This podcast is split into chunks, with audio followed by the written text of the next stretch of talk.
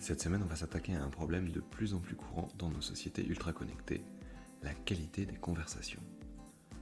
Plus précisément, on va muscler ta curiosité avec deux techniques de coach pour faire parler ton interlocuteur, les miroirs et les étiquettes.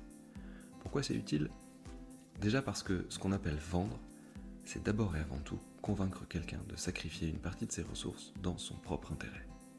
Donc un bon vendeur, c'est pas celui qui sait parler. C'est celui qui sait écouter pour déceler le meilleur intérêt de son interlocuteur. Ensuite, parce que notre concentration est de plus en plus fragmentée et donc rare et précieuse. En d'autres termes, offrir ton attention à quelqu'un est le plus beau cadeau que tu puisses lui faire. Là par exemple, tu me consacres ton attention et j'en suis honoré. C'est la raison pour laquelle je fais en sorte que les quelques minutes que tu investis dans cet épisode te soient rendues au centuple si tu décides de mettre en place ce système.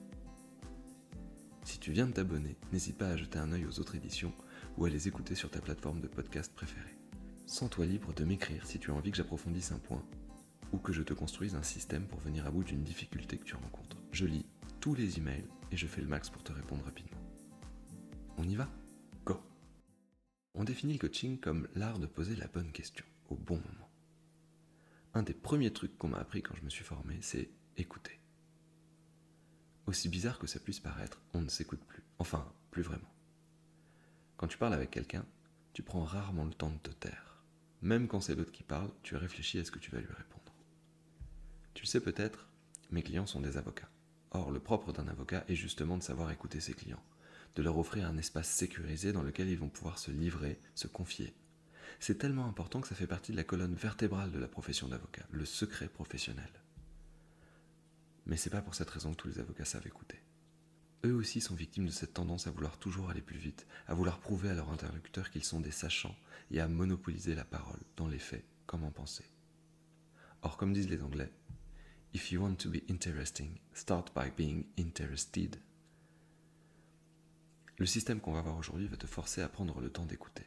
En cherchant à poser des miroirs et des étiquettes, tu vas avoir un double impact. 1. Ton interlocuteur va se sentir vraiment entendu. Et 2. Il va baisser sa garde inconsciente et te parler de ce qui compte le plus pour lui. Libre à toi ensuite de t'en servir pour choisir un comportement ou un discours encore plus pertinent, ou pour peaufiner ta proposition de valeur par exemple. Pour les miroirs, tu répètes mot pour mot la fin de la phrase ou un bout de la phrase de ton interlocuteur. Par exemple, le client te dit J'en ai marre, je tourne en rond, j'arrive pas à sortir de cette impasse. Toi, tu vas dire De cette impasse? Je sais, ça a l'air trop simple. Et pourtant, tu verras que si tu fais ça, la personne va approfondir son propos de plus en plus, sans se rendre compte que tu ne fais que répéter ce qu'elle vient de dire. Bon, évidemment, si tu fais que ça, tu vas te faire griller. Mais même si tu le fais deux ou trois fois de suite, il est rare que les autres s'en rendent compte. Pour les étiquettes, là, il s'agit de formuler une interprétation, un avis, voire même un jugement par rapport à ce que tu viens d'entendre. Par exemple, tu vas dire des trucs comme J'ai l'impression que c'est très important pour vous de. Ou alors euh, Je vois que ça vous stresse.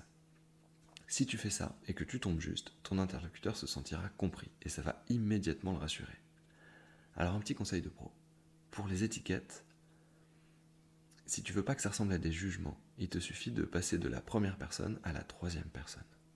Au lieu de dire j'ai l'impression que ça vous stresse, tu dis on dirait que ça vous stresse. Ça a l'air de vous stresser. C'est ultra puissant. Si au cours d'une conversation tu arrives à poser deux ou trois étiquettes à la troisième personne et que la personne te répond bah oui c'est exactement ça, bah en fait tu as en face de toi quelqu'un qui se sent entendu, rassuré et qui pour rien au monde préférerait en parler à quelqu'un d'autre que toi. Et ce qui est magique avec les miroirs et les étiquettes, c'est que t'es pas obligé d'attendre d'être dans un entretien de vente pour t'entraîner. En fait, tu peux essayer avec n'importe quelle interaction, ta moitié, tes enfants, tes potes et même la contrôleuse du train si ça t'amuse. À chaque fois que tu discutes avec quelqu'un, tu peux essayer de placer consciemment des miroirs et des étiquettes. Alors oui, au début, ça risque de te faire bizarre. Puis tu vas t'y habituer, et au bout d'un moment, tu le feras même sans y penser. Au final, tu vas muscler ta capacité d'écoute en t'intéressant authentiquement à ce que disent les autres. Prépare-toi à leur faire ce cadeau et observe la manière dont ça embellit tes relations. On résume. Écouter vraiment les autres est le plus beau cadeau que tu puisses leur faire. Les miroirs et les étiquettes t'aident à muscler ta curiosité et ta qualité d'écoute. Si ça te paraît incongru au début, c'est normal, mais continue jusqu'à ce que ça devienne naturel et observe les effets positifs sur tes interlocuteurs et tes relations. Voilà, c'est tout pour aujourd'hui. À dimanche prochain pour un nouveau Tipstem, et d'ici là, prends bien soin de toi et des tiens. Cheers